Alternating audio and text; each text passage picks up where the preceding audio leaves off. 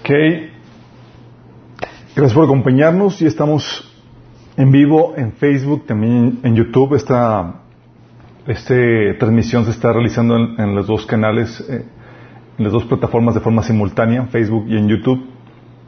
Te invito a que nos ayudes a compartir el, el mensaje, dale like, suscríbete al canal y ayúdanos a compartirlo, tus grupos de WhatsApp, eh, tu página de Facebook, etcétera.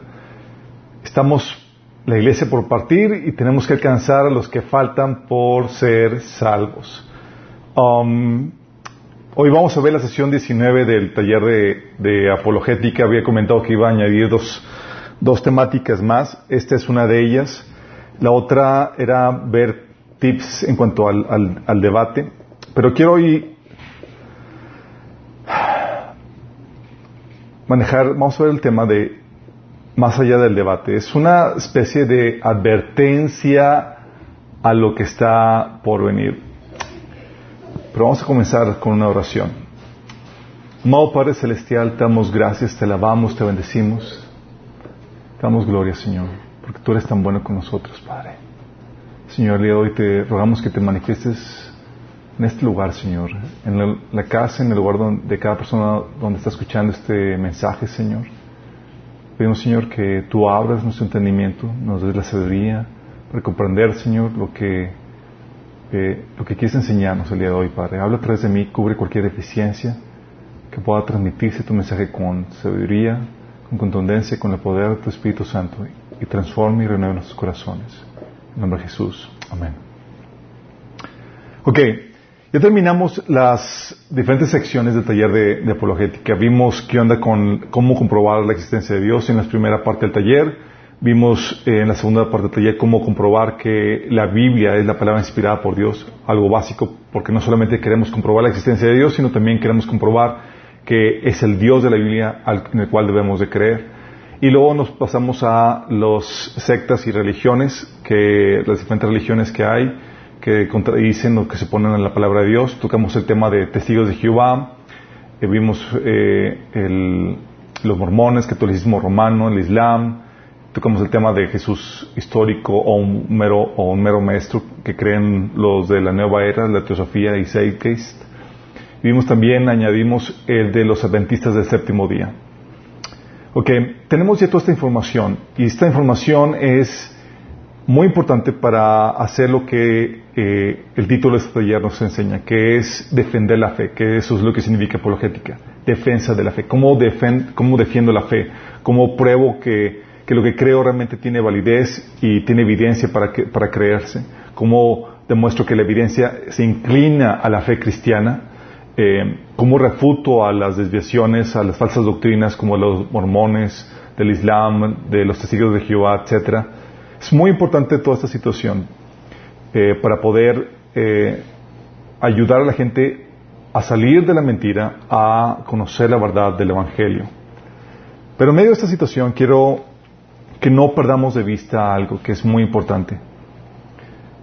Estamos en medio, o que esto es una herramienta, o esto se lleva a cabo dentro del contexto de una guerra espiritual. Recordemos contra quién nos estamos enfrentando. La Biblia dice que nos estamos enfrentando contra personajes espirituales, contra ejércitos espirituales. Efesios 6, 12 dice, porque nuestra lucha no es contra seres humanos, sino contra poderes, contra autoridades, contra potestades que dominan este mundo de tinieblas, contra fuerzas espirituales malignas en las regiones celestes, en las regiones, en las regiones celestiales. Aquí Pablo está desenmascarando ¿Quién está detrás de este mundo físico eh, dirigiendo a las personas, los gobiernos, más en contra de la fe cristiana, en contra de la verdad, en contra de Dios? Y, desenmascara qué es lo que está detrás y demuestra y muestra que nuestra lucha es contra estas entidades espirituales, estos demonios, estos ángeles caídos, estos poderes, autoridades, estos ejércitos espirituales que se oponen a Dios. De hecho, tú puedes ver este a estos personajes en, una revelación que tuvo Daniel, donde se le apareció un ángel, eh, en Daniel capítulo 10, del 12 al 20.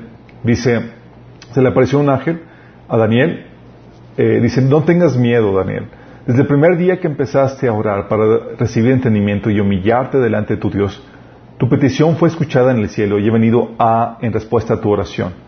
Pero durante 21 días, el espíritu príncipe del reino de Persia me impidió el paso.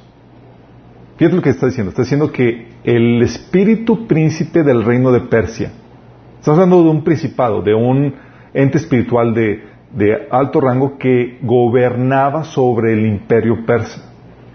Dice, entonces vino a ayudarme Miguel, uno de los arcángeles, y menciona la Biblia que Miguel está sobre el pueblo de Israel, ¿sí? Y le dejé ahí con el espíritu príncipe del reino de Persia. Luego más adelante en el versículo 20 dice, pronto debo de regresar a luchar contra el espíritu príncipe del reino de Persia, y después de ese vendrá el espíritu príncipe del reino de Grecia.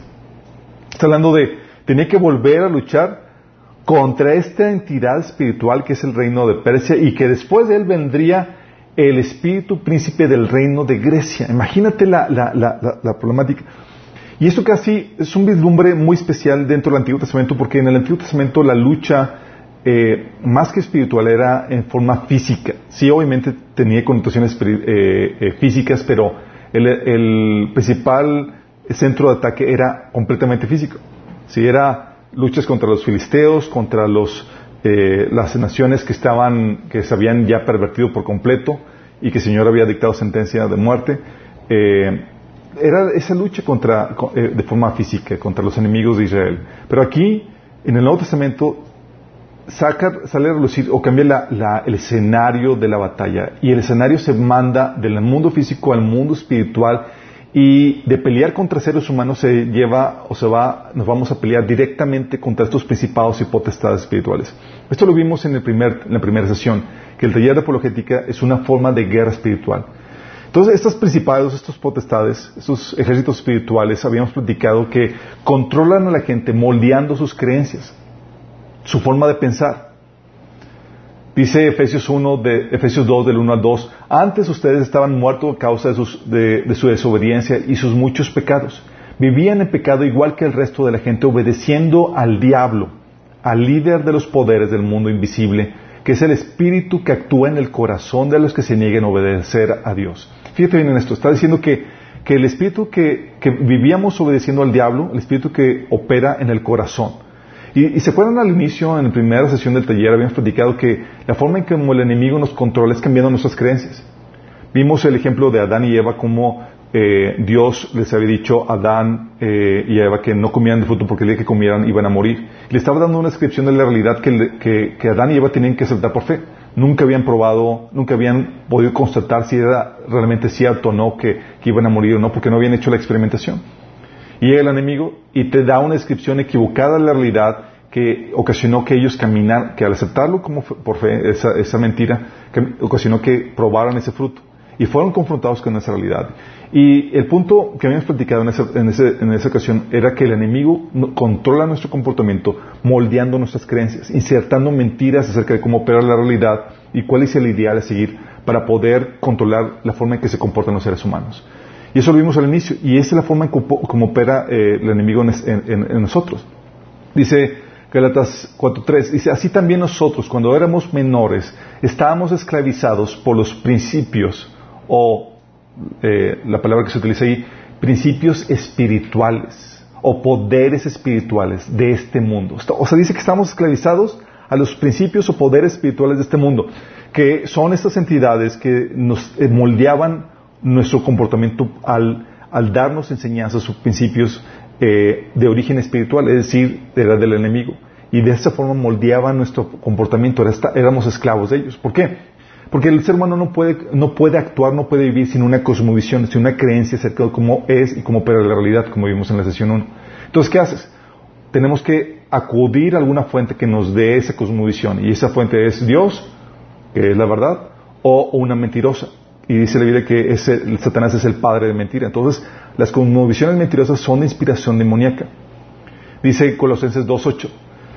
No permitan que nadie los atrape en filosofías huecas y disparates elocuentes que nacen del pensamiento humano y de los poderes espirituales de este mundo y no de Dios. Fíjate cómo dice que nacen del pensamiento humano y los poderes espirituales. ¿Sí? ¿Cómo te está hablando de la inspiración divina detrás de, de la inspiración espiritual de estas eh, eh, falsas ideologías o de las ideologías que, que suponen la palabra de Dios?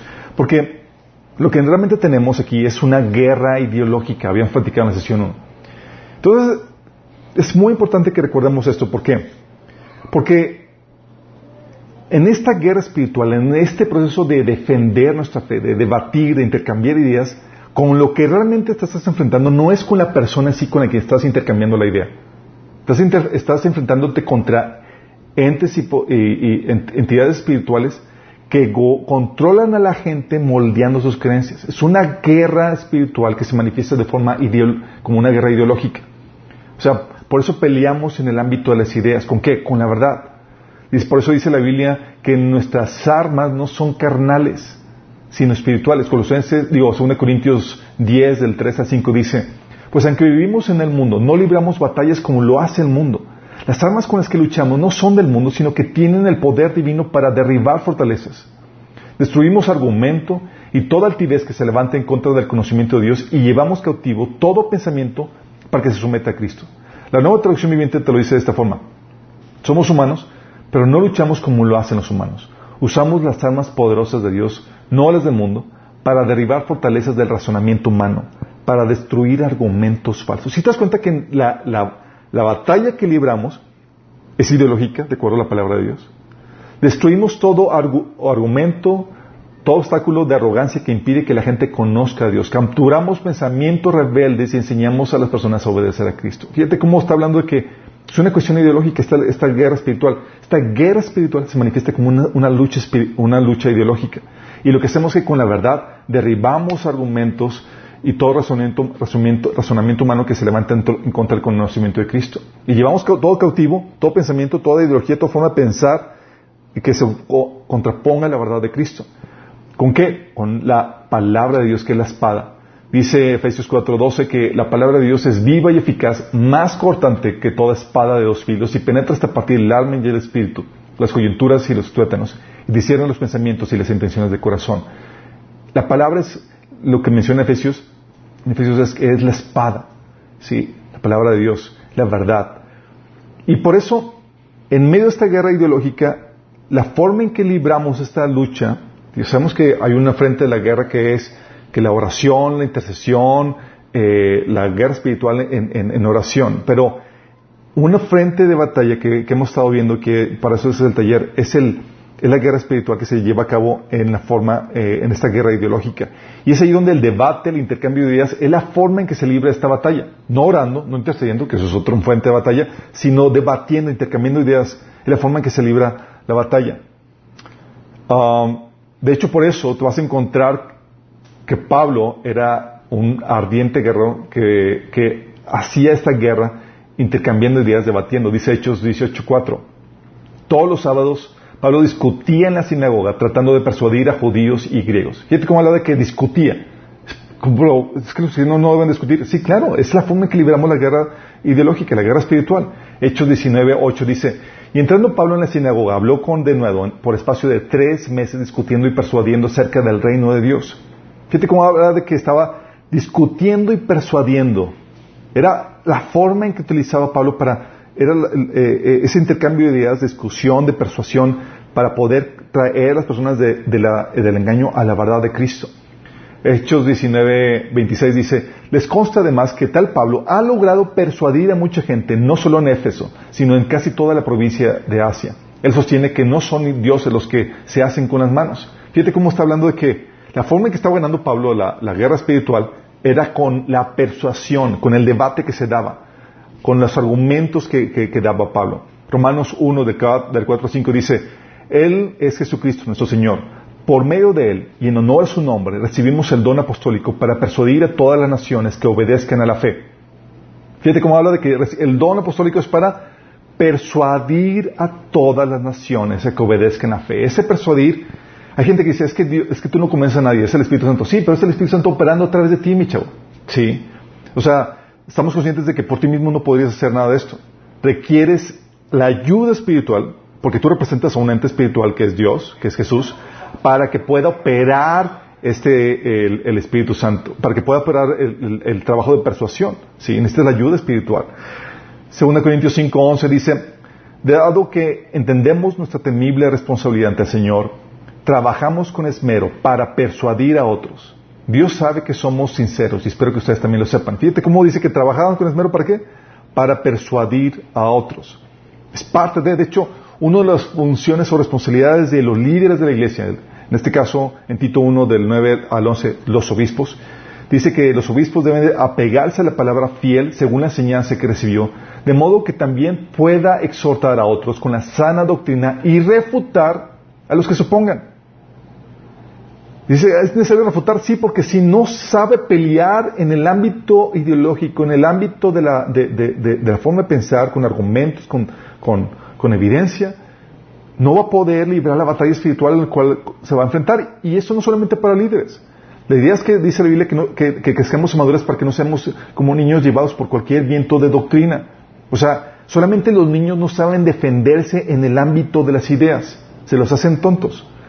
Los maduros espiritualmente saben cómo librar la batalla en el ámbito espiritual. Por eso todo este taller es aprende a lidiar o a librar la batalla en el ámbito ideológico.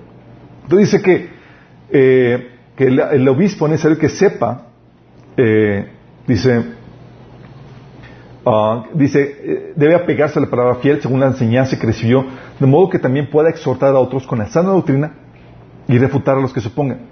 Y es que muchos rebeldes, charlatanes y engañadores, especialmente los partidarios de la circuncisión, a esos hay que taparles la boca, ya que están arruinando familias enteras al enseñar lo que no se debe. Y lo hacen para obtener ganancias malavidas. Y fíjate cómo te habla de que era necesario refutar, o sea, tapar la boca por medio de que del debate, de la discusión, a gente que estaba enseñando mentiras. Y dice aquí gente enseñando mentiras, enseñando, eh, enseñando cosas que no se deben por, por, motivación de avaricia del dinero. Y, es parte de lo que tenemos que hacer nosotros. Tenemos que aprender a defender la verdad en, en cualquier ámbito y esto es necesario, muy necesario especialmente para los que ocupan un lugar eh, de liderazgo dentro de la iglesia. Si no saben defender la fe, pues a, dónde, a quién se acogen las personas que apenas llegan a conocer a Cristo.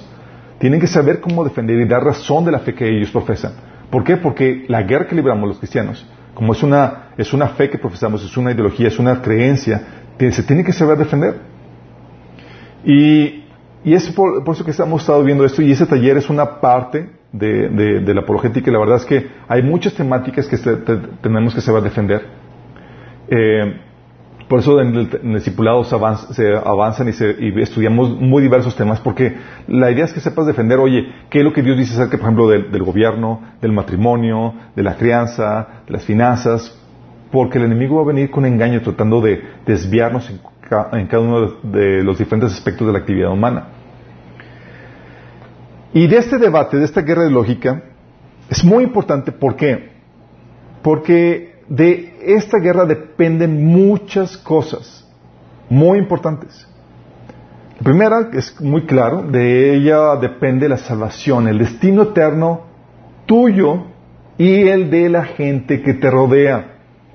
Hechos 16, del 17 y 18, eh, Jesús hablaba, le dio el llamado Pablo diciendo, te envío a estos, a los gentiles, dice, para que les abra los ojos y se conviertan de las tinieblas a la luz y del poder de Satanás a Dios, a fin de que por la fe en mí reciban el perdón de pecados y la herencia entre los santificados. Fíjate cómo habla de que ese cambio de reino, que estabas en esclavitud, en, perdición a la luz, a la vida eterna, se genera o se da por la fe, por el creer una ideología, un mensaje, que es el mensaje del Evangelio. Romanos 1.16, por eso dice, a la verdad no me avergüenzo del Evangelio, pues es el poder de Dios para la salvación a todos los que creen, los judíos primeramente, pero también de los gentiles. Y eso es muy importante que entiendas porque estamos diciendo, estamos comentando que del que tú sepas defender bien la fe, depende tu salvación y la salvación de la gente que te rodea. Por eso Pablo le decía a Timoteo, ten cuidado de ti mismo y de la doctrina. Persiste en ello, pues haciendo esto te salvarás a ti mismo y a los que te oyeran. Fíjate cómo está bien fuerte esto. 1 Timoteo 4 dice, está diciendo que, que si no, no no sabes cómo defender la doctrina, o sea, no, sabes cómo perseverar la doctrina, te puedes perder tú y, los, que se, y los que se pierden. La forma de, guardar o mantener tus salvaciones es persistiendo en la doctrina. Y lamentablemente muchos cristianos, por no saber cómo defender la doctrina, se han desviado después de años de cristianos en, eh, después de, años en su andar cristiano. Me ha topado cristianos que eh, aún dentro de seminarios fueron, querían conocer más al Señor, profundizar, y en el seminario alguien, algún, eh, algún este, eh, no creyente, incircunciso, les metió ideas o desviaciones o incredulidad ah, acerca de la palabra, acerca de Jesús y demás. Y ahí en el seminario se hicieron, se hicieron, se desviaron de la fe, imagínate, porque no saben cómo defenderla. Y tienes ahí la persona de autoridad que es el maestro, metiéndote ideas de que no, es que a lo mejor la, es que la Biblia no, no es tal cual la palabra de Dios, tiene estos defectos, y, la gente no sabe cómo defenderla.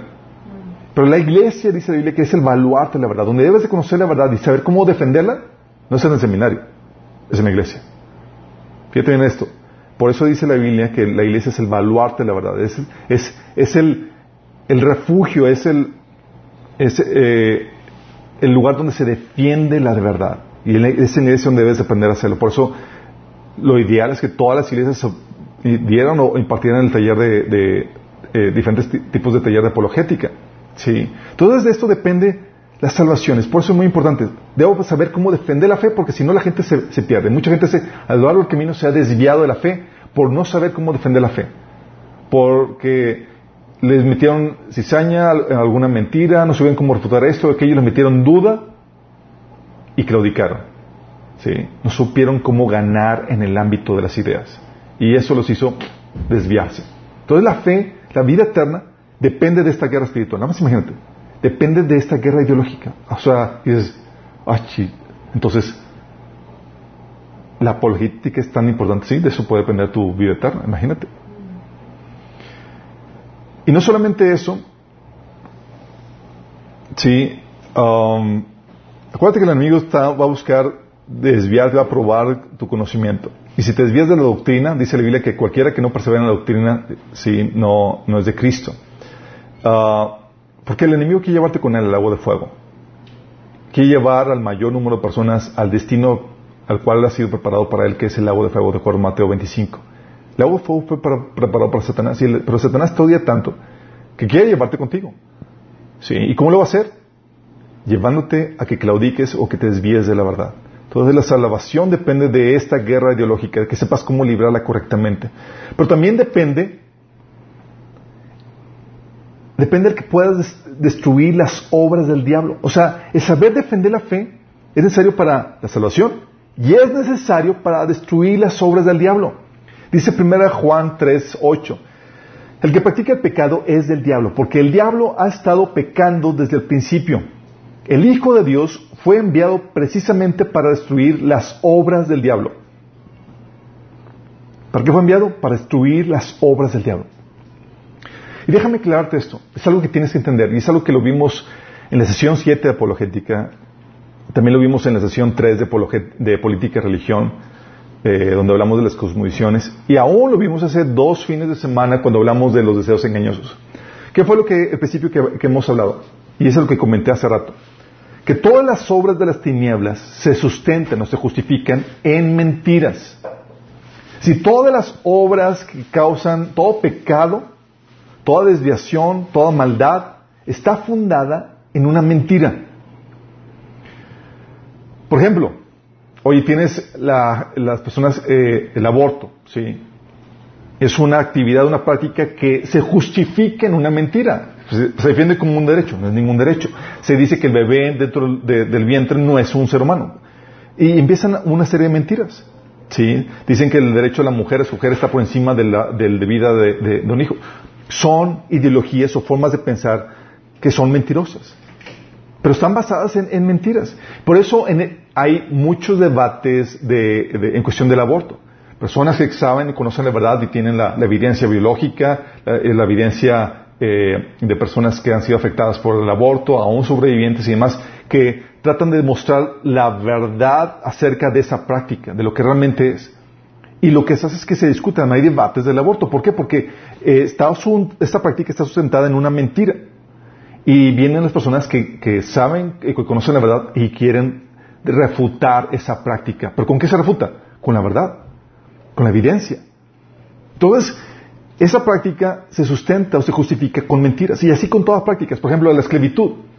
La esclavitud durante tiempo, ¿sabes qué decían de los negros? Decían que no eran, no eran humanos, eran subhumanos. Entonces podrías tú esclavizarlos. ¿Sí me explico? Pero el caso judío.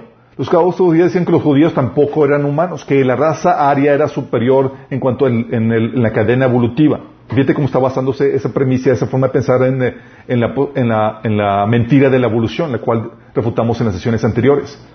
O el, la, la, dice que, lo, que, el homosexualismo o el, matrimonio gay es un debe ser, es lo normal y se debe de, de legalizar o normalizar. ¿Por qué? Esas prácticas, esas formas de, de, esas legislaciones están basadas en mentiras. Y es ahí donde, si no sabes cómo debatir, te van ganando terreno. Si no sabemos cómo refutarlo, te van ganando terreno. La ideología de género, por ejemplo, o la sexualización de la niñez ahorita, hoy en día, que quiere enseñar a los niños pequeños de, kinder y primaria toda la cuestión de, la sexualización que hay, que puedes escoger tu género, que ande con la masturbación y con ese tipo de cosas, cosas que no deberían hacer. Pero están queriendo ganar terreno en eso porque tienen una ideología, la ideología de género que quieren implementar en los pequeños. Y en pequeños, ¿por qué? Porque también ellos no tienen la madurez suficiente para poder discernir y discutir o refutar ese tipo de ideologías.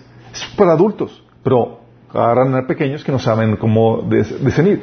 ¿Y qué hace? Esa ideología es, es, como bien se dice, es una ideología de género. Es una mentira. Esa práctica está basada en una ideología, en una forma de pensar que es mentirosa.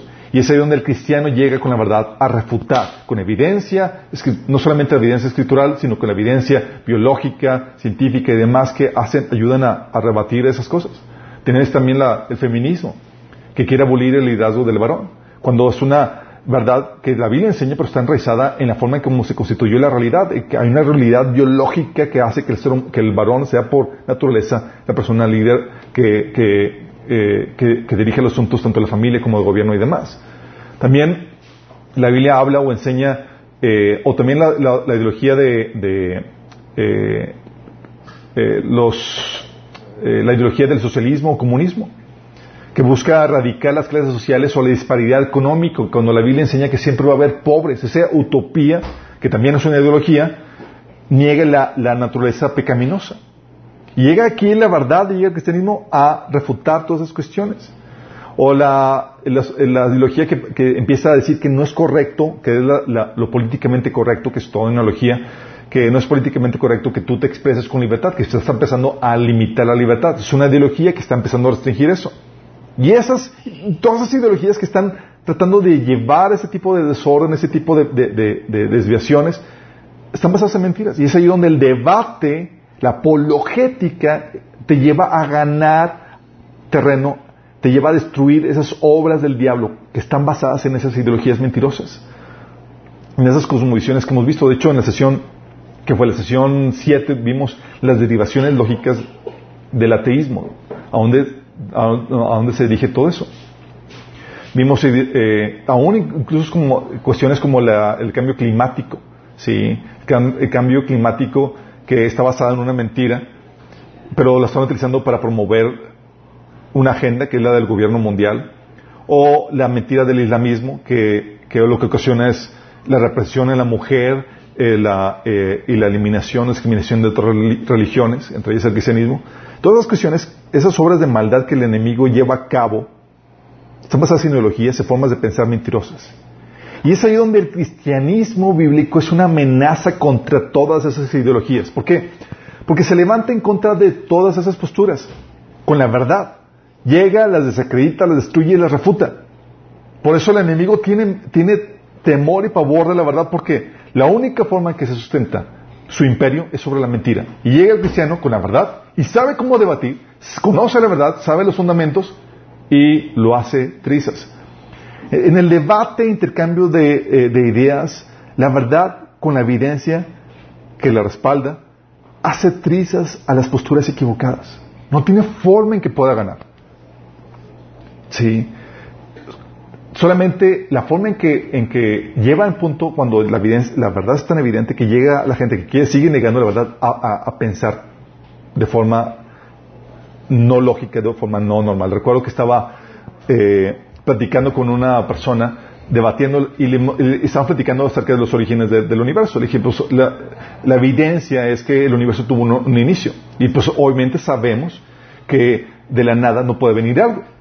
Y él, así como pues, era muy evidente esa ese, ese, punto, y dice, ¿y cómo sabemos que no? O sea, al punto donde ya se salió de toda lógica, de toda forma de pensar, de, de, una forma eh, sana de, raciocinio. Y es donde y empiezas ahí a, mitos y, y, demás con tal de negar lo evidente. ¿Por qué? Porque en el debate intercambio de ideas, la evidencia, la verdad, con las evidencias que la respaldan, hace tristes las posturas equivocadas. Y es aquí donde tenemos nosotros el respaldo de la Biblia, con la solidez de que es el libro con las diez evidencias que habíamos comentado, la evidencia arqueológica, científica, arqueológica, eh, de profética, la evidencia de vidas cambiadas, la evidencia de bibliográfica y demás, todas esas cuestiones que validan la Biblia. Pero vamos más allá de eso, porque la Biblia sabemos que te da una descripción de cómo opera y funciona en realidad. Y la Biblia, eh, lo que hace la, lo que hace es que tenemos la herramienta de la, Biblia, que es la, que la verdad, pero también tenemos que la creación, la forma en que opera la, realidad, eh, nos da también evidencia que respalda lo que la Biblia dice. Porque la realidad eh, no se contrapone a la Biblia. Al contrario, la Biblia te da una descripción que encaja con la realidad. ¿Se acuerdan que habíamos visto las dos características para validar la verdad? Que es la, consistencia con la realidad y la coherencia interna. No, tiene contradicciones. Bueno, la Biblia tiene consistencia interna y, tiene coherencia con la realidad. ¿Sí? Por eso, la Biblia, una fuente de, verdad, aparte de la Biblia, y esto no es herejía, la, Biblia dice en Romanos 1, eh, 1 18 al 21 que, que la verdad de Dios se puede conocer por medio de las cosas creadas. ¿Sí? Entonces hay evidencia científica de personas que fueron a investigar cómo opera la realidad, cómo funciona la realidad, estadísticas y demás, y tienes la evidencia de la física, de la historia, de la biología, de la arqueología que validan la verdad que enseñamos. Por eso en el, intercambio de debates tenemos no solamente la Biblia como fuente de verdad, tenemos todos los estudios científicos que se han realizado, que validan eso. Por ejemplo, algo que vimos en el taller de um, desintoxicación sexual es que, ok, la Biblia enseña las normas sexuales. Bueno, la ciencia valida las normas que estableció para, para la conducta sexual. ¿Por qué? Porque con la estadística te dice que si violas todas las consecuencias negativas que se tienen, la realidad te valida el mandamiento de la Biblia. Y, puedes tú, en el debate con personas no cristianas y demás, puedes incluso relegar la Biblia un poco, ¿sí? Con tal de mostrar un punto con, por ejemplo, en el debate eh, del aborto, en el debate de sexual y demás, porque tienes la evidencia científica con todos los estudios que se han realizado, estadísticos y demás, que comprueban los efectos negativos de desobedecer o violar los principios que establece la Biblia. Por eso no, esto nos da una ventaja tremenda a nuestro favor porque podemos debatir desde el punto de vista bíblico, pero también desde el punto de vista científico, porque conocemos la verdad. Sí, y eso es genial tenemos la evidencia física, histórica, biológica, arqueológica, etcétera, que respaldan la verdad de la Biblia. Y dices, oye, pero hay, cosas que la ciencia saca que, que, no son, que, que refutan la Biblia. Como ya lo vimos anteriormente, la ciencia estaba hecha por hombres caídos y acuérdense que van a sacar posturas o teorías o hipótesis no, no comprobables o no comprobadas con tal de refutar lo que viene en la Biblia. vimos, por ejemplo, los eslabones perdidos que sacaban, que ya se encontró el eslabón perdido y eran puras, eran puras fabricaciones, eran cosas mentirosas, que al inicio lo, vendían como verdad y luego después lo, lo, eh, lo que hacían era que lo, eh, lo aclaraban como que, ups, no fue cierto, pero con letras chiquitas y al final del, del, del artículo publicado, ¿sí? y meses después. Lo que lo hacen es que utilizan una buena estrategia de mercadotecnia. Por eso aún la ciencia hay que validarlo o hay que, o hay que corroborar que lo que realmente están diciendo sea lo que, lo que dicen. De hecho, algo que vimos en, en el en el eh, taller de, eh, en la sesión donde hablamos del origen de la vida, que se ha vendido la idea de que ya se creó vida en un laboratorio, cuando no es, no es, no es cierto. No se creó vida en el laboratorio, pero te venden la idea de que sí se creó vida en el laboratorio. Y un científico te dice que los que ah, dicen que prueban, crean vida en el laboratorio, lo que hacen es que compran químicos y demás y luego lo mezclan y químicos que son, eh, eh, son ya eh, combinaciones prefabricadas de, que, de aminoácidos y demás. Y él comenta de forma satírica que es como si agarraras, compraras jamón, digo, sí, jamón de, de, pavo, rebanadas de pavo, y le pusieras ahí así de forma, en un plato y demás, y la mezclaras y demás, y dijeras, ¿sabes qué? De, de, de, este, de este carne de pavo, eventualmente mezclándolo va a formar a un, a un pavo. Sí, hablando de, de la.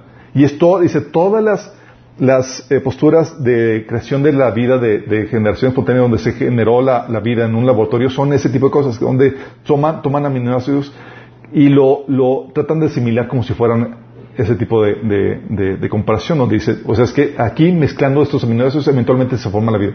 Es como esas rebanadas de pavo que dices, eventualmente se va, se va a formar al pavo.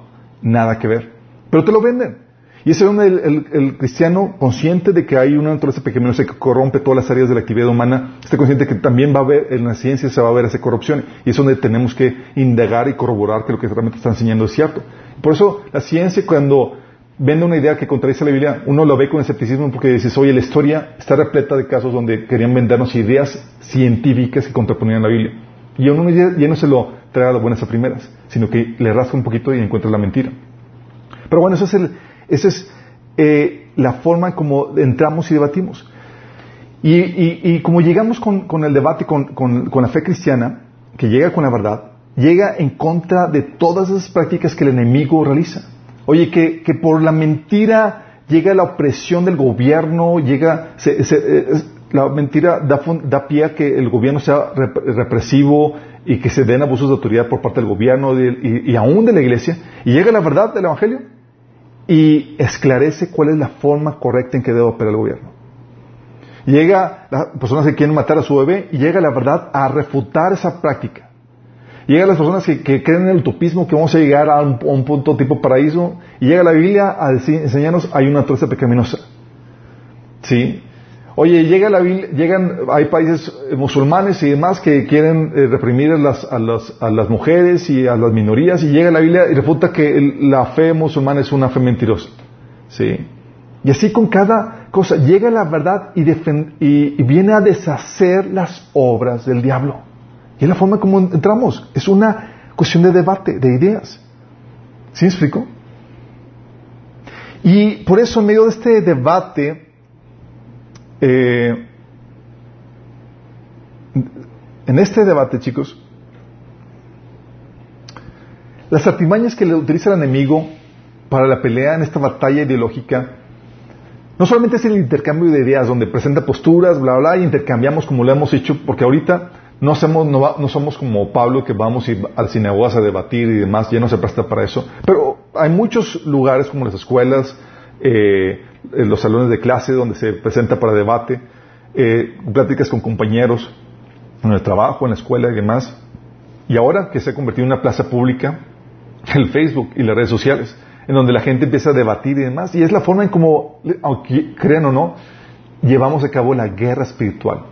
¿Sí? En la guerra de las ideas, en las redes públicas, en las redes sociales, es una, ha sido una de las principales fuentes de batalla ahorita. Por eso no me, va a enseñar que dentro de muy poco van a estar completamente eh, censuradas para, la verdad. Pero dentro de este, las artimañas que utiliza el enemigo, parte del debate, de intercambio de ideas, de presentar argumentos, ¿sí? Eh, el enemigo utiliza, hace chanchulla. Porque utiliza la mentira, la desinformación. Y es algo tremendo porque nos deja un peso tremendo a nosotros los que, que creemos en la verdad porque tenemos que meternos a indagar y esclarecer el asunto. Sí. Es parte de la tarea, por eso defender la verdad no es un asunto tan fácil. Tenemos que indagar y mostrar y conocer las evidencias. Eh, Mateo 28, 13 te muestra un ejemplo de, una mentira que el enemigo empezó a meter, una desinformación.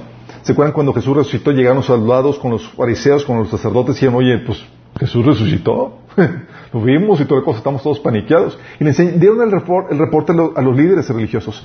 Y ellos le dijeron a los soldados, ustedes deben decir, los discípulos de Jesús vinieron durante la noche mientras dormíamos y robaron el cuerpo. Y les dieron una lana.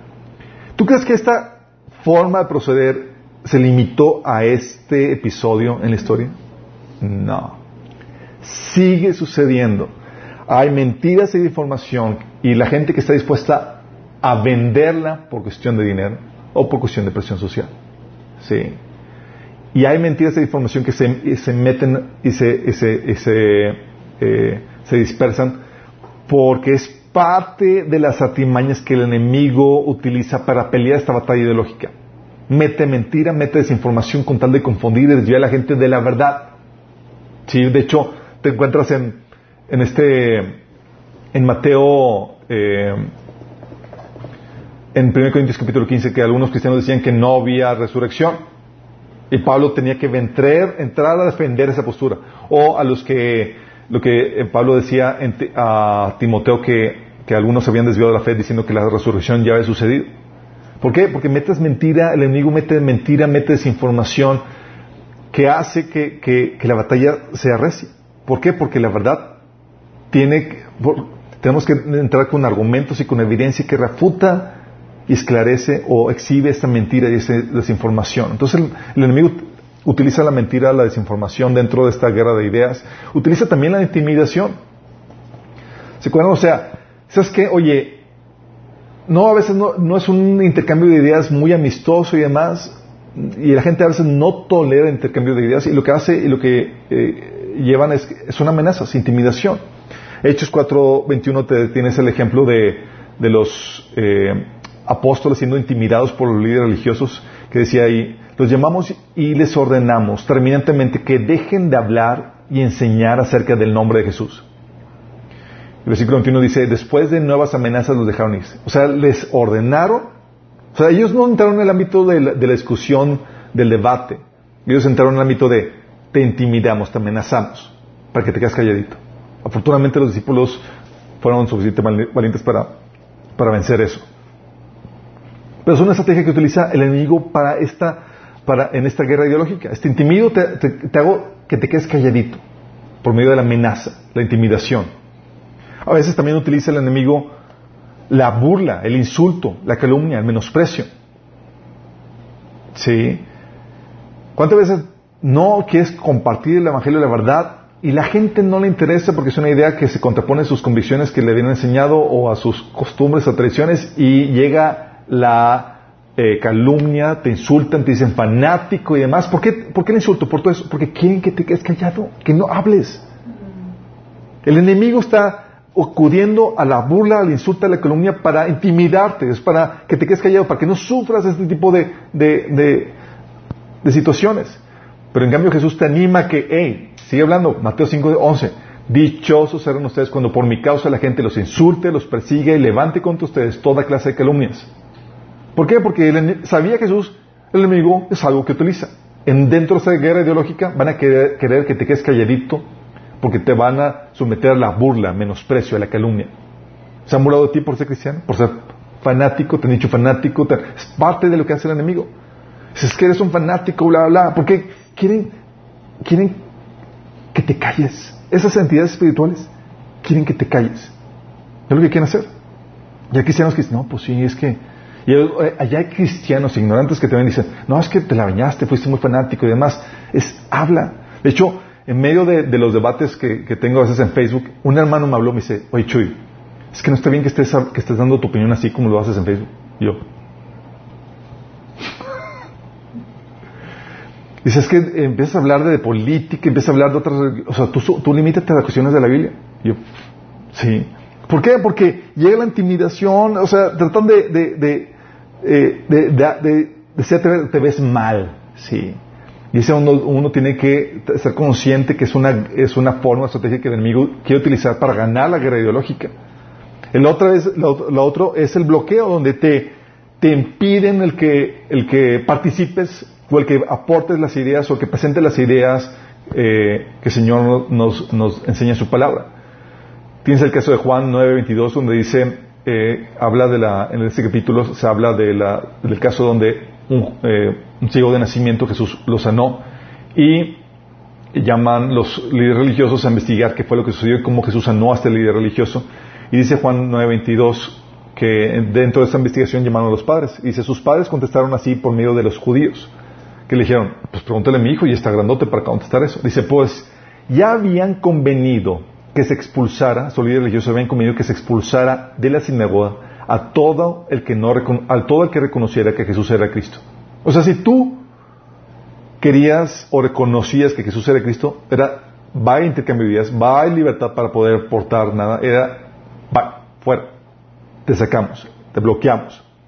Y así a veces sucede, y está sucediendo hoy en día, con Facebook, con YouTube, con, con Twitter, eh, pero también con amistades. A veces amistades donde te bloquean, ya te, te marcan la rayita, no te invitan a las reuniones, ya no te hablan, etcétera, porque no quieren participar en ese intercambio, ya saben de lo que vas a hablar, entonces, y sabes que este tipo, si lo invitamos, va a seguir hablando de eso, y no quieren que participes. Y Facebook y demás siguen, siguen con ese tipo de cosas.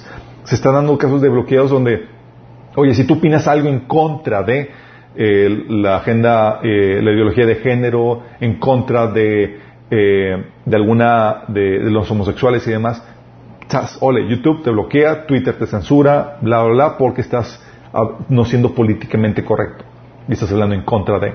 Imagínate. Y ese bloqueo también se está dando en países como Inglaterra, Estados Unidos, donde si tú predicas desde el púlpito como iglesia en contra de tales pecados, te van a censurar porque estás haciendo, estás predicando eh, lenguaje de odio, un mensaje de odio, cuando nada que ver. Pero ¿qué sucede? Lo que hace el enemigo, ¿sabes qué? Te bloqueamos, te callamos, te censuramos, donde no dejamos que hables, porque la forma en que ganar la guerra ideológica es, eso, es eso, también bloqueando. Si, si no te puedo intimidar, no te intimidas, si, no si, no si, si, si, estás dispuesto a sufrir la calumnia, la humillación, el desprecio y sigues hablando, pues queda como, como, como último recurso el, bloqueo, donde te borraron. A, nosotros en Minas nos borraron dos veces el canal de YouTube, imagínate, dos veces. O sea, lo subimos, estábamos con todos los videos y no teníamos ningún respaldo, pero gloria a Dios que sucedió eso porque nos permitió sacar una mejor versión de los diferentes talleres, pero al inicio pues fue choqueante. ¿Y qué fue la, la situación? Pues al fin, al parecer, gente que no le gustó el mensaje que estamos dando, órale, lo censuró nos, nos, denunciaron. Um, seguimos, por cierto, paréntesis, oren por nuestro canal para que el Señor nos siga eh, permitiendo estar, seguir en esas plataformas, que eh, sigue a las personas que, que, revisan los canales y demás para que no nos, no, no nos censuren. Como quiera, les invitamos a que entren en la página y bajen los audios. Eh, de hecho, voy a subir en la página, hay un link donde están los audios en, baja densidad, creo que van a caber en, en, muy pocos gigas, todos los audios del discipulado para que puedan tener respaldo, porque si nos desaparecen en cualquier plataforma, ya lo puedes tener ya de forma física en tu celular sin, sin necesidad de internet. Como les vamos a, informar. Um, estas son las artimañas, entonces, volviendo a esto, estas son las artimañas de, que el enemigo utiliza para dentro de la batalla ideológica. No solamente del intercambio de ideas, eh, que a veces puede ser muy agresivo, sino utilizan la mentira, la desinformación, la intimidación, la burla, el insulto, la calumnia, el menosprecio, el bloqueo, para que no participes en este intercambio de ideas. Sin embargo, llega un punto en donde ninguna de estas artimañas es suficiente. ¿Y sabes qué sucede? A que acuden estos principados y potestades, estas huestes de maldad, estos ejércitos de espirituales del mal acuden a la fuerza. Fíjate bien, estamos viendo tema de apologética, defensa de la fe, el intercambio de ideas para persuadir a la gente de la mentira a la verdad. Y esto es con lo que te vas a enfrentar. Pero a veces lo que no se te advierte es que también vas a enfrentarte con esta problemática. Que van a tratar de, bloquearte a la fuerza, ya cuando empiezan cuestiones físicas. Quiero recordarte esto. Ten en mente esto. Los poderes que están detrás de las ideologías son estas terribles potestades espirituales. Son estos seres pensantes, individuos que tienen, que odian, que odian al ser humano.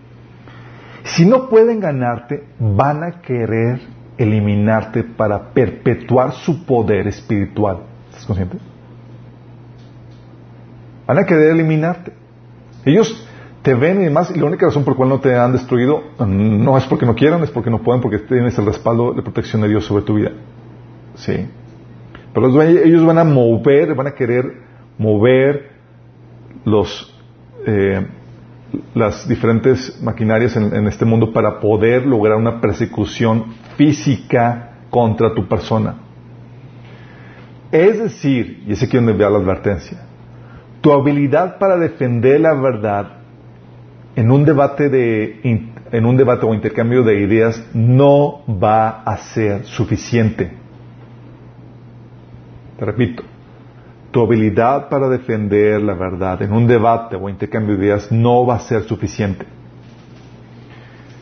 Desde el inicio de la era cristiana, hemos, la iglesia ha estado, ha enfrentado de persecución, donde el enemigo dice que no me interesa debatir, no me interesa, quiero imponer mi mentira. Sí. Y estos cristianos, cuando son los cristianos verdaderos, no los intimida ni eh, la intimidación, no, no se callan con la burla ni con insulto, no se callan, y aunque los bloqueemos, siguen hablando en desobediencia o siguen buscando formas de, traer el mensaje. Y las entidades potestades, las potestades espirituales están así paniqueadas de que siguen extendiendo la verdad. Y créanme, están así de que te odian porque, porque estás luchando en contra de ellos, destruyendo las obras de las tinieblas con la verdad. Y sabes cómo debatir, intercambiar ideas. Entonces el enemigo, ¿sabes qué dices? Basta. Y mueve las maquinarias en este mundo para lograr o propiciar una persecución. Y si algo se ha caracterizado la, la verdadera iglesia a lo largo de, la historia de, de, la era cristiana, es de ser perseguida. Comenzamos con el pueblo o con el gobierno judío. Déjame recordarte que el gobierno judío, dices, oye, ¿Quién gobernaba? ¿Había un gobierno eh, entre los judíos? Sí, había un gobierno entre los judíos. De hecho, la Biblia menciona que los sacerdotes y los ancianos tenían poder político dentro del pueblo judío. Ellos dictaban sentencias, hacían juicios y demás, y podían meter a la cárcel e incluso dictar sentencia para que los apedrearan, para apedrear a los, a los, a los que cometieron, cometían algún crimen. Los romanos les quitaron en no me acuerdo qué fecha, eh, al inicio de la era cristiana, les quitaron el poder de la pena capital, pero los demás seguían teniendo poder político. Entonces los líderes religiosos eran políticos. A veces se nos olvida eso. Entonces ellos podían ordenar el, encarcelamiento o eh, si había una pena capital lo tenían que llevar con los, con los romanos, pero podían llevar a los, eh, podían juzgar en asuntos de política o de gobierno en contra de los cristianos. Y la primera persecución fue a mano de los judíos, mediados del siglo, hasta el mediado del siglo I, que fue cuando, en el año 70 después de Cristo, cuando los romanos invadieron el pueblo de Israel y a Jerusalén y la, eh, hubo más de, un millón de judíos muertos y fueron exiliados por completo. Pero antes de eso, lo que hacían es, no se metían, no se molestaban en el asunto del debate de intercambio de ideas. ¿Sí? Los cristianos seguían, los intimidaban y tuvo encuentras en el primer Hechos capítulo 4, capítulo 5, los intimidaban y demás. Los judíos, cristianos, valientes, no se paraban. Entonces, ¿qué hacían? El enemigo, las potestades demoníacas seguían así como que, pues no, pues ya, nos ganaron. ¿No? Vamos a callarlos a la fuerza. Y Pablo narra esto. En Hechos 22.5 dice que él, el sumo sacerdote y todo el consejo de ancianos, que era la entidad política de, de los judíos, pueden dar fe de, que esto es, cierto, lo que estaba diciendo Pablo. Pues recibí cartas de ellos dirigidas a nuestros hermanos judíos en Damasco, los cuales me autorizaban a encadenar a los seguidores del camino de esa, de esa ciudad y traerlos a Jerusalén para que fueran castigados. ¿What? O sea, era, nada más por el hecho creer, ni me interesa si es verdad o es mentira, es, vamos, ¿crees que Jesús es el Mesías? Órale, vamos, ya me di, el gobierno me dio carta, me dio autorización, me dio el poder para ir tras de los cristianos, para eh, encadenarlos y meterlos a la, cárcel y que fueran juzgados en, en, Jerusalén para que sean castigados por su fe. Imagínate, primera persecución, y tú puedes ver en el libro de Hechos esa persecución que se llevaba a cabo a manos de los judíos. Ah, Jesús le profetizó en, en, este Lucas capítulo 21 también. Entonces tienes que, desde el inicio, primeros que, que persiguieron a, los cristianos, los judíos. Hechos capítulo 8 habla de esa persecución a más detalle. Después de ellos, le siguieron los romanos. O sea, los judíos creyeron a los cristianos hasta mediados del siglo, del primer siglo. Y desde el mediados del siglo le, siguió la batuta el imperio romano, imagínate. ¿Por qué los, los persiguían los, romanos? O sea, del siglo, de mediados del siglo I, la persecución por parte de Roma contra los cristianos duró hasta el siglo IV, cuando, cuando Constantino aceptó la fe eh, cristiana. A ellos se les acusaba de varias cosas. Una de ellas, eh, acusaban a los cristianos porque eh, no querían darle al César una lealtad mayor que la de Jesús. Es decir, los cristianos decían Jesús es el Señor de todo. Y en ese entonces, César era, era considerado el Señor de todo. Entonces, los judíos eran acusados, digo, los cristianos eran acusados porque los cristianos tenían una lealtad que no era César, sino era el tal Jesús. De hecho, como viene en Hechos 17, de 6 al 7, dice, Pablo y Silas han causado problemas por todo el mundo, gritaban, y ahora están aquí perturbando también a nuestra ciudad. Y Jason los ha recibido en su casa. Todos ellos son culpables de traición contra el César, porque profesan lealtad a otro rey llamado Jesús. ¿Sí te das cuenta? De hecho, se sabe históricamente que los cristianos eran muertos en el Coliseo y demás porque no estaban dispuestos a quemar una pizca de incienso contra en un altar de César, ¿sí? porque César se adoraba como Dios. Y como los cristianos sabían que no debían ser, que no podían adorar a ningún otro, a ningún otro rey más que Jesús, no, no quemaban esa pizca, y eran, esa pizca de, incienso, y eran mandados por no hacer eso a morir en el Coliseo romano. Se les acusaba también de, de, ateos, imagínate. Ateos, ¿por qué? No porque no creían en Dios, sino porque negaban los dioses romanos. Esto lo puedes ver constatado en, en Hechos 19, del 25 al 31, cuando estaba los, eh, los, que, los que hacían las imágenes de la diosa Diana se reunieron porque están teniendo la, la grave problemática de que su negocio estaba yéndose le quiebra. ¿Por qué? porque Pablo estaba enseñando de que los dioses hechos a manos, dice, fíjate, dice, versículo 26, dice, pero como han visto y oído, este tal Pablo ha convencido mucha gente al decirles que los dioses hechos a manos no son realmente dioses. Y no solo lo ha hecho en Éfeso, sino en toda la provincia. Entonces, los cristianos no solamente no creían que no eran dioses, sino que trabajaban activamente para persuadir a la gente de que esos dioses no eran dioses. Y eso afectaba la economía de los que fabricaban las imágenes, como viene ahí en Hechos 19, pero también eh, los, personas celosas de, de esas eh, tradiciones y de esos cultos. Porque ¿qué había detrás de esas personas? Esas entidades espirituales que gobernaban sobre esa gente y movían a la gente para que se levantaran en contra de los cristianos. De hecho, movían al gobierno para, para perseguirlos. A los cristianos, por causa de, de, esta, de ateos, porque eran acusados de ateos, les decían que por no rendir culto a los diferentes dioses venían eh, sequías, plagas y demás, que sí venían, pero no obviamente no era por causa de los cristianos. Pero ellos le echaban la culpa que como no adoraron a los dioses, estaban siendo castigados esas poblaciones y entonces se abalanzaban contra los, contra los cristianos. Plinio II o Plinio Menor de, en el 112 después de Cristo fue un gobernador romano eh, de Britania, eh, la cual es ahora Turquía. Él escribió una carta al emperador Trajano alrededor del 112 después de Cristo y le pidió consejos sobre cómo tratar con los cristianos. Explicó que había estado matando, fíjate lo que dice, había estado matando a hombres, mujeres, niños y niñas. Imagínate la persecución. Eran tantos los que sufrían la muerte que él se preguntaba si debería continuar matando todo el que se rebelase como cristiano o si debería matar solamente a algunos. Fíjate, la, coyuntura era, no era si los mataba o no, era si mato a algunos o mato a todos. algunos que habían hecho los cristianos que, eh, alguno, explicó que había hecho que los cristianos se inclinasen ante las estatuas de Trajano. Y prosigue, eh, eh, contando que también los hizo maldecir a Cristo, algo a lo cual no puede inducirse a ningún verdadero cristiano.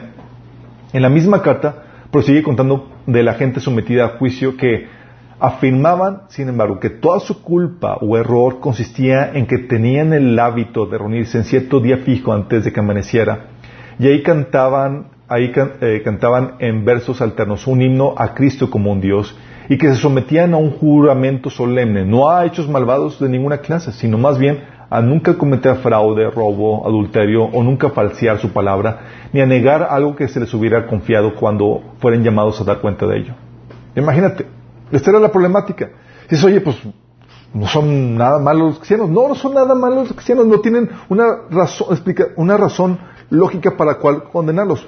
Excepto cuando te vas a lo que están enseñando. ¿Qué es lo que enseñan? Enseñan la verdad. Y lo que hace es que al enseñar la verdad, le dan en la torre al poder demoníaco de esas entidades espirituales que controlan sobre las personas. Se les va el poder demoníaco. Se les va, dejan de poder controlar las personas porque las personas son, se hacen libres cuando conocen la verdad, como dice Jesús. Entonces, ¿qué pasa? Esas entidades espirituales mueven al gobierno y demás a que persiguen a los cristianos. Y los cristianos fueron perseguidos por el Imperio Romano, no forma constante, pero sí eh, eh, en forma eh, persistente, desde mediados del siglo I hasta el siglo IV, cuando fue aceptado el cristianismo dentro del Imperio Romano. Bueno, esa persecución no se terminó ahí. La batuta la siguió, la, la, obtuvo la Iglesia Católica, los gobiernos católicos, mejor dicho. Sí. Comenzando desde el Papa en el siglo IV, digo en el siglo V, o sea, imagínate, después de los judíos, hasta, mediados, el siglo mediano, hasta el siglo, a mediados del siglo I. Y luego los romanos desde el siglo I hasta el siglo IV. Y luego la Iglesia Católica desde el siglo IV, desde el siglo V, en hasta mediados del siglo XX. Comenzó con el Papa Leo, el 440 después de Cristo, que abogaba a favor de la pena de muerte para la herejía, para todos los que, para todos los herejes. Imagínate. ¿Y quiénes eran los herejes? Los que no aceptaban, por ejemplo, la autoridad papal. Sí, oye, está mal, hereje. A partir de ahí empezó una era de represión contra los verdaderos cristianos. Y se, tienes que duró desde el siglo V hasta mediados del siglo XX con el Papa Pío, quien ayudó a Hitler, a Mussolini y a Franco a ocupar su poder en el gobierno, con los gobiernos fascistas, con el fascismo, nazismo y franquismo la Iglesia Católica estuvo detrás de ellos, ayudó a Hitler a ocupar su poder, a, este Mussolini lo puso en el poder de Italia y a Francisco Franco. De hecho, se sabe, y hay muchas historias de cómo la Iglesia estuvo detrás de toda esa ola de represión contra los cristianos en esos gobiernos. De la Iglesia Católica. Sí, eso lo vimos cuando vimos el tema de la Iglesia Católica, vimos todo el historial tan tremendo. Bueno, era parte de, habían platicado incluso la Gran Inquisición que era la corte eclesiástica para descubrir y castigar a los herejes. Bajo de ella, a todos los se les exigía informar, dar información acerca de los herejes. Cualquier sospechoso podía ser torturado sin saber el nombre de su acusador. De hecho, no sé si se pasó ahorita lo que está sucediendo en California. California está sucediendo una especie de represión donde cualquier persona que no esté guardando la, cuarentena le pueda dar el pitazo, así, sin decir tu nombre, a, oye, tal persona no guardó la cuarentena. Eh, salió Ah, y, era, y para multar a tal persona. Está empezando otra vez esa ola de represión. ¿Por qué? Y son, son muy, muy similares porque son las mismas entidades demoníacas. Entonces aquí, en la Inquisición, cualquier sospechoso podía ser torturado sin saber el nombre de su acusador. El proceso era en secreto, el inquisidor pronunciaba sentencia y la víctima era entregada a la autoridad civil para ser encarcelada de por vida o para ser quemada. Sencillo. Los bienes de la víctima se confiscaban y se repartían ¿Sabes entre quién se repartían? Entre la iglesia y el Estado. 50-50. Órale. En el periodo inmediatamente después de Inocencio III, la Inquisición hizo su obra más mortífera en el sur de Francia, aun cuando hizo grandes multitudes eh, de víctimas en España, Italia, Alemania y los Países Bajos. Más tarde la Inquisición fue la principal arma para sofocar la reforma se dice que en los 30 años de 1540 a 1570, no menos de 90 mil, 900 mil protestantes fueron muertos en la guerra de exterminio contra, del Papa contra los valteneses. En los, a los hombres Era tremendo lo que hacía esta institución. Los descuartizaban, se les sacaban los ojos, se, se les entraban agujas en los ojos, se les empalaban por el ano y a las mujeres por la vagina. No se respetó a ancianos ni niños, monjes y sacerdotes, dirigiendo con crueldad implacable y saña brutal la obra de torturar y quemar vivos a hombres y mujeres inocentes y haciéndolos, haciéndolo en el nombre de Cristo, por mandato directo del vicario de Cristo. La Inquisición es la cosa más infame de la historia. Fue inventada por los papas y usada durante, por ellos durante 500 años para mantener su poder. Y no solamente la Inquisición, acuérdense que utilizó diferentes gobiernos, los gobiernos monárquicos católicos y los gobiernos fascistas de eh, principios del siglo pasado. Imagínate. Entonces tienes que en medio de esos gobiernos, dentro de las monarquías católicas y esos gobiernos fascistas del siglo pasado, la persecución contra los protestantes o contra los verdaderos cristianos estaba a, pie del cañón. Se hacía abiertamente. Eh, tienes también, porque también la persecución por parte del, imperio musulmán, que habíamos, cuando vimos el, tema de los musulmanes, acuérdense que del siglo 7 del siglo 7 al siglo 20, que es hoy en día, Mientras que había la persecución en los países católicos, en los, en los, sí, en los países católicos durante esos siglos, del lado oriental estaba, y del norte de África, eh, y donde estaban los gobiernos eh, eh, islámicos, estaba la persecución por parte del imperio musulmán, que quemaban iglesias, mataban cristianos y a cualquiera que no se quisiera someter a la fe musulmana. De hecho, la, venta, la ventana 1040, eh, que es una ventana que se conoce como la área de, necesidad para mandar misioneros, es la, ventana donde gobiernan los, gobiernos los, eh, los gobiernos musulmanes y donde hay mayor reprensión hoy en día en contra de la fe cristiana. Tú no puedes, no hay libertad contra la fe cristiana. Turquía ha mostrado algo de, libertad hasta años recientes, pero no, no, fue, no es una excepción. Dentro de de Egipto y demás, los cristianos son amenazados y son perseguidos eh, en Irán y demás. De hecho, eh, justamente esta persecución, y de lo que vamos a platicar eh, ahorita, esta persecución que vemos ha sido uno de los principales motores para el crecimiento del cristianismo, porque ha refinado y ha hecho que la iglesia se multiplique. Y una de las principales iglesias y movimientos, por ejemplo, hoy en día, es dentro de un país musulmán que es Irán. Las iglesias en casa, las iglesias bajo eh, underground, como se conocen, son, son, hay multitudes y están creciendo de forma exponencial en medio de esa persecución. Pero hay persecución ahí, chicos. Entonces tienes ahí, en esa parte del mundo, persecución por parte del imperio musulmán. Tú tienes persecución por parte del judaísmo, persecución por parte del paganismo con los romanos, persecución por parte de los, católicos, por parte de los gobiernos católicos, las monarquías y los gobiernos fascistas, y persecución por parte del islamismo contra contra los cristianos. Y también tienes persecución por parte del ateísmo por medio del comunismo en los países socialistas. Tienes de, oye, la, persecución de los, de, de los gobiernos católicos duró hasta mediados del siglo XX, bueno, del comunismo también desde el siglo XX hasta el siglo XXI. Hoy en día, con los gobiernos eh, de, Cuba, de, China y también lo que fue la Unión Soviética, era lo normal la persecución. Hoy en día se sabe que los, en China la, persecución, si tenían algo de libertad los cristianos, hoy en día la persecución ha arreciado en China contra los cristianos. Se están derribando iglesias, eh, templos, a los cristianos que persisten en congregarse se les quita el, seguro médico en China. Eh, hay, los meten en la cárcel, los desaparecen, hay torturas y demás hoy en día. De hecho, entre los gobiernos comunistas y los gobiernos islámicos, hoy en día tenemos a más cristianos perseguidos que en toda la historia de la era cristiana. Imagínate lo fuerte que es esto. Porque tiene que, ver con, también que hay mayor población cristiana, pero hay más persecución.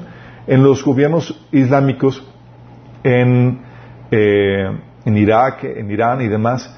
Eh, por ejemplo, eh, ISIS, que gracias a Dios que Trump lo ha logrado derrotar, pero estaba prácticamente erradicando a los cristianos en, en, Medio Oriente. Estaban erradicando por completo a los cristianos. De hecho, algo que comentaban algunas revistas que estaban reportando eso era que, que no se estaba mencionando, no se estaba anunciando el genocidio contra los cristianos que está sucediendo en las regiones eh, donde, donde eh, musulmanas. Imagínate. Entonces tienes todo esto. dices, oye, entonces no ha habido prácticamente un respiro contra la persecución, contra los cristianos. No ha habido un respiro para, eh, donde los cristianos no han sido perseguidos. Gracias a Dios hemos usado un breve tiempo de libertad en la parte del mundo donde entró el protestantismo y, también en los países donde se dejaron influenciar por la reforma protestante entre ellos a Dios México. Países que protestantes fueron los primeros que establecieron un gobierno constitucional que daba libertades a los individuos, o mejor dicho, no daba libertades, reconocía las libertades otorgadas por Dios. Y Estados Unidos se convirtió en un eje donde ayudó a exportar ese modelo. De hecho, el modelo eh, de México fue un copy-paste del, del modelo de Estados Unidos. ¿Pero qué fue eso?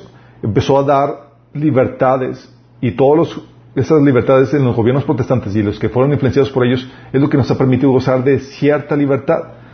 Pero esa libertad en esos gobiernos protestantes se da desde, solamente en los gobiernos protestantes, no en todas partes del mundo, desde el siglo XVI, desde, el, protestantismo, hasta el siglo XXI, hasta el día de hoy. Pero está empezando a decaer y está empezando a terminarse. ¿Por qué? Si te das cuenta, es solamente un pequeño lapso. Que fue en el, en el 2017 fue que cuando celebramos los 500 años de la Reforma Protestante. han sido 500 años de libertad, chicos. ¿Sí?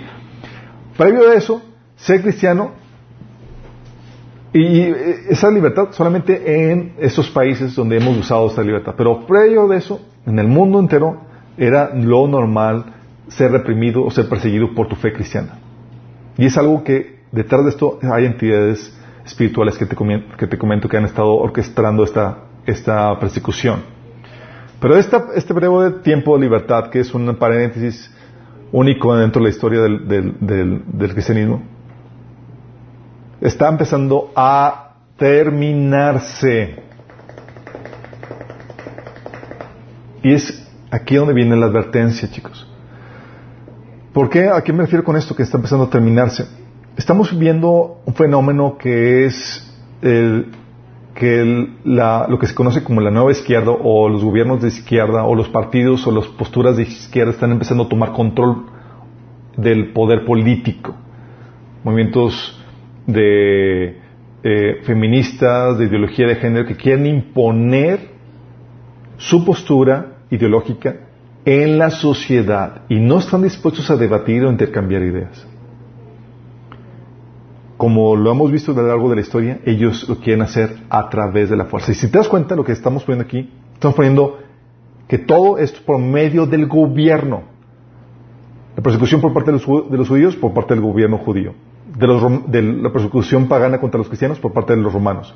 La persecución de los católicos contra los cristianos, por parte de los gobiernos católicos y fascistas, de las monarquías católicas y fascistas. La persecución de los islámicos contra los cristianos por parte de los gobiernos musulmanes la persecución de los ateos por parte de los gobiernos comunistas y socialistas.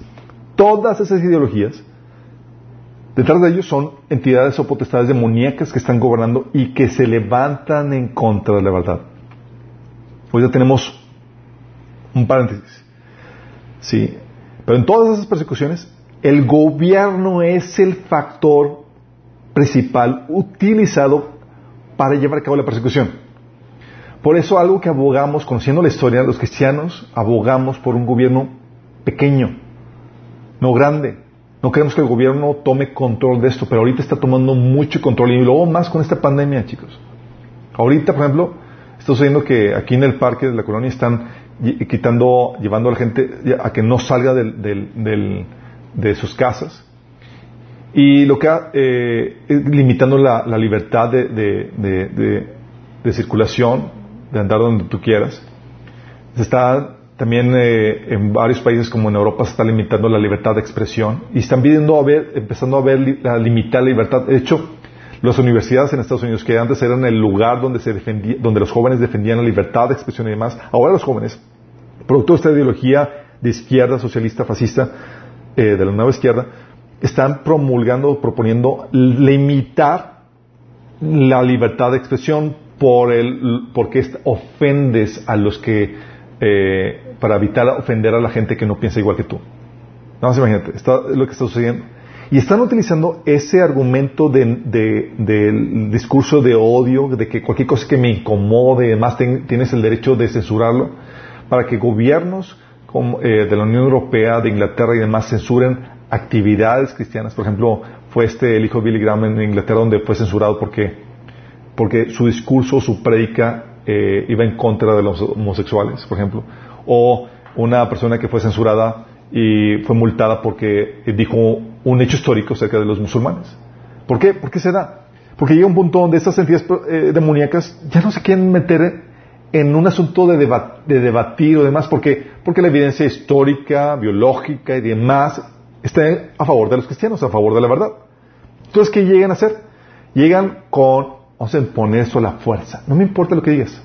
No me importa que, por ejemplo, en la cuestión biológica, que, eh, de, de, la ideología de género, que, que, que, la realidad esté nada más allá de dos géneros y esté respaldado por la, por la realidad biológica y por un montón de estudios y demás que es solamente dos, dos géneros. No importa eso. No hay debate, ya no hay lugar a eso. Ahora es a la fuerza y así lo enseñamos. Porque una de las principales armas del enemigo es utilizar el poder político para imponer una postura ideológica. Como lo hace, elimina a cualquier postura disidente. Y el cristianismo, que siempre llega a traer, llega con cuando, llega con la verdad, llega a traer, eh, a enseñar a la gente que tiene derechos dados por Dios, que hay libertad de expresión, hay libertad de, para, para eh, difundir ideas, de intercambio de ideas y demás, que enseña eh, toda la verdad que viene a traer orden y armonía en la sociedad, a, limitar los abusos del gobierno y demás. Eso no, lo quiere el enemigo. Y él quiere perpetuar su abuso de poder, de autoridad, la opresión, la, maldad y demás. Entonces tiene que quitar todas las ideologías que se contraponen a eso. Es aquí donde quiero que entiendas que estamos por entrar en ese punto donde estos comienzos de represión que estamos viendo, y déjame decirte que ya hay más legislaciones, tanto en México como en Estados Unidos y en otros países, que están listas para implementarse para perseguir a los cristianos. Y están listas, no se están implementando abiertamente, pero ya están listas. Es parte de lo que será el comienzo del gobierno del anticristo. Y la Biblia nos advierte, nos advierte que va a haber una persecución otra vez, como ha habido a lo largo de la historia, pero esta vez ya no ver un lugar donde huyas, ya no ver un país protestando donde puedas huir para gozar algo de, libertad, ya no va a haber eso. Mateo 24, 9 dice, entonces los entregarán a ustedes para que los persigan y los maten y los odiarán todas las naciones por causa de mi nombre. Aquí está diciendo todas las naciones. O sea, no es como que, ah, pues aquí me persiguen en México, me voy a Estados Unidos. No, también ahí va a haber persecución. Y no va a haber un lugar donde, no, donde puedas huir. Apocalipsis 6, del 9 al 11 dice, cuando el Cordero rompió el quinto sello y vi debajo del, altar las almas de los que habían sufrido el martirio por causa de la palabra de Dios y por mantenerse fieles a su testimonio, gritaban a gran voz, ¿hasta cuándo, soberano Señor, santo y veraz, seguirás sin juzgar a los habitantes de la tierra y su venganza y vengar nuestra muerte?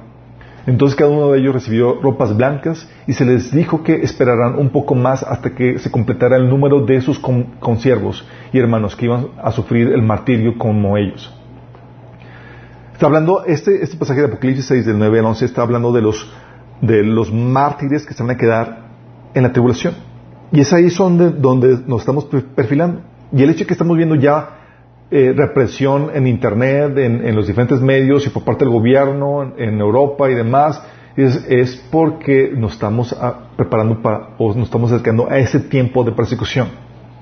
¿Y qué están utilizando como excusa? Están usando como excusa que predicamos en contra de, la práctica homosexual, en contra de la ideología de género, porque le enseña que hay nada más dos, géneros. y esas cuestiones no se toleran. Y ya no se permite, o vamos a llegar a un punto donde ya el intercambio de ideas no va a ser necesario. No, es simplemente van a reprimir a la fuerza. Dice Apocalipsis 12, 17, Entonces el dragón se enfureció contra la mujer y fue a hacer guerra contra el resto de los descendientes, los cuales obedecen los mandamientos de Dios y se mantienen fieles al testimonio de Jesús. Fíjate cómo es una cuestión ideológica. Es los mandamientos que son, son, son instrucciones dadas por Dios y el testimonio de Jesús. En el pasaje de Apocalipsis 6, de 9 al 11, menciona que eran, eran perseguidos por, eh, por causa de la palabra de Dios y mantenerse fieles a su testimonio. Fíjate cómo te enseña eso. Es por causa de la palabra de Dios. O sea, por causa de la verdad. Y por causa de, mantenerte fiel a la verdad que van a perseguirte. ¿Por qué? Porque el enemigo sustenta su poder en la mentira. Y el anticristo y el gobierno del anticristo y el gobierno eh, que, va, que, se va a levantar, eh, este próximo gobierno, gobierno mundial, va a utilizar la mentira como base para, para eh, como su fundamento. Entonces, obviamente, no puede permitir que personas que hablen la verdad, que defiendan la verdad, que conozcan la verdad y que tengan la evidencia, personas que sepan apologética, estén metidas y estén vivitas y coleando, estropeando su, su gobierno, o menoscabando su gobierno. Es aquí donde la única forma de ganar, cuando la batalla se vuelve física,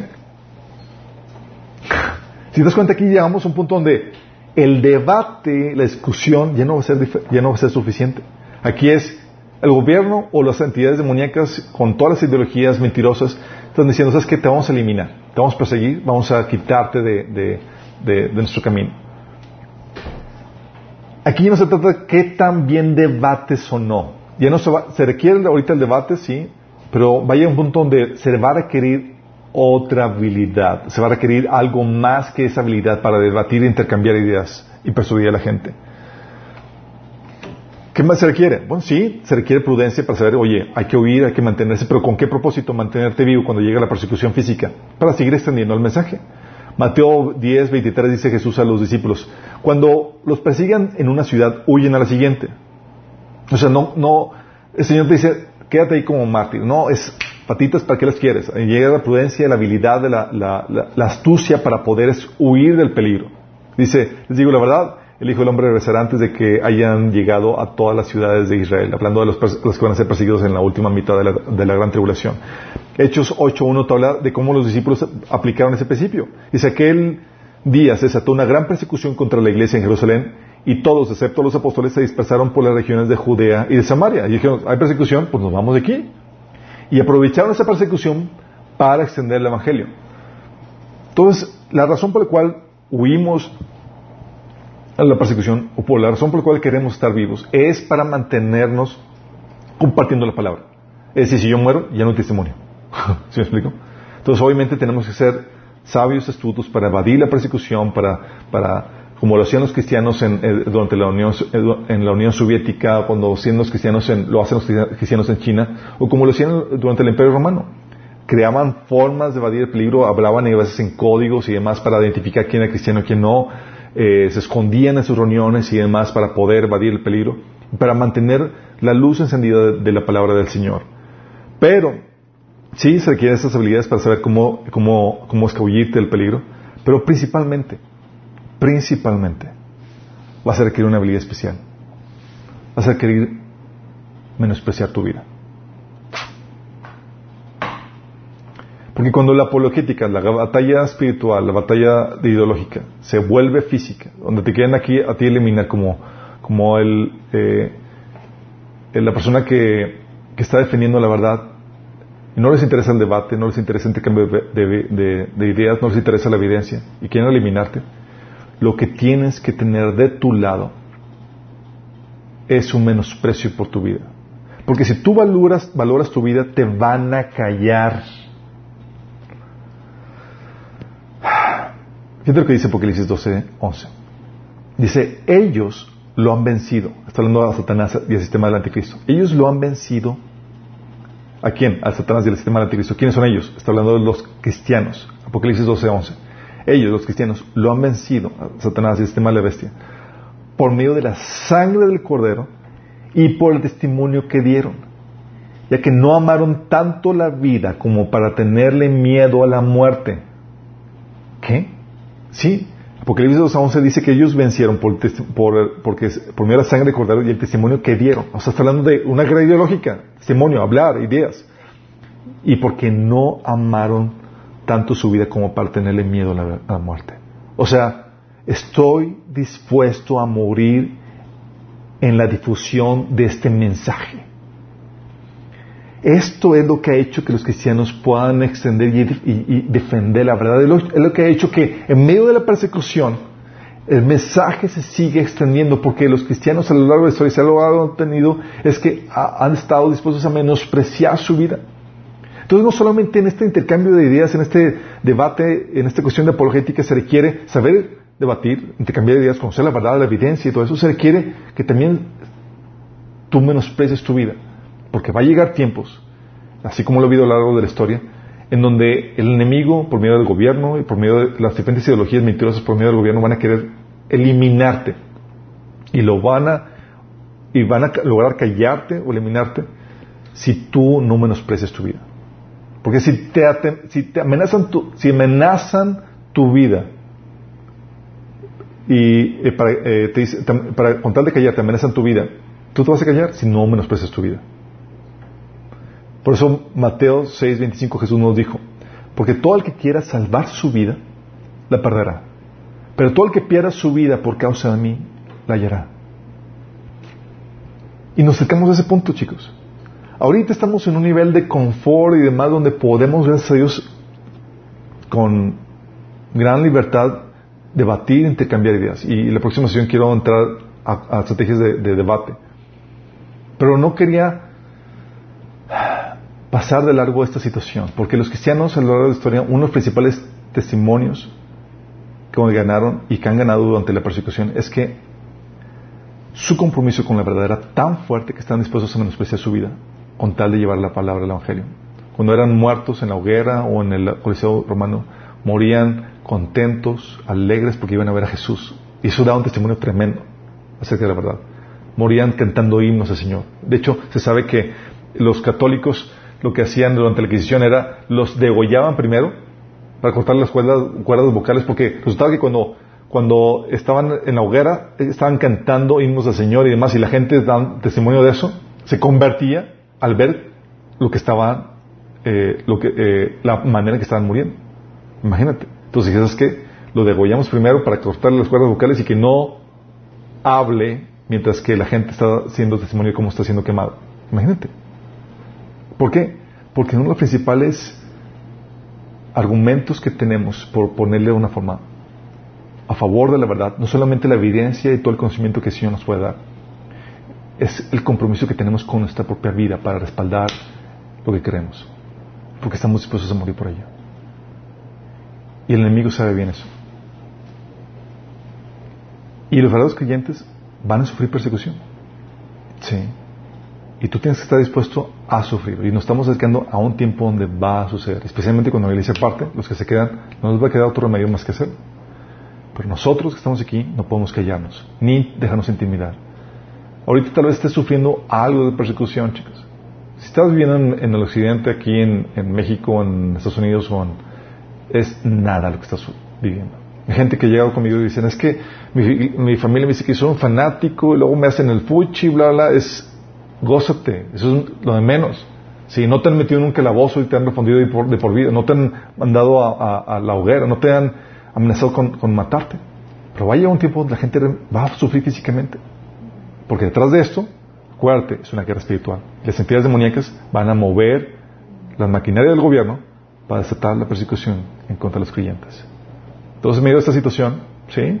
Requieres saber debatir, requieres conocer la evidencia, pero también requieres estar dispuesto a validar o a, respaldar la verdad que tú crees con tu vida. ¿Estás dispuesto? Vamos a ver.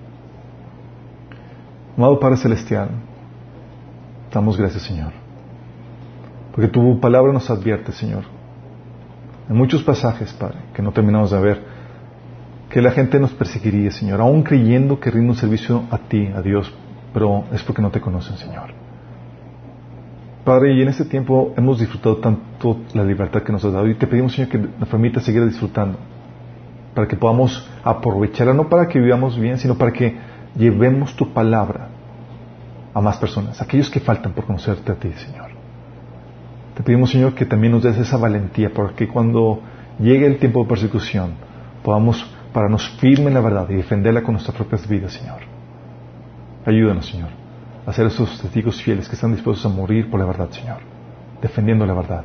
Que no nos dejemos intimidar por esas potestades demoníacas que quieren utilizar el gobierno o cualquier método de fuerza para encontrar a nosotros, Señor.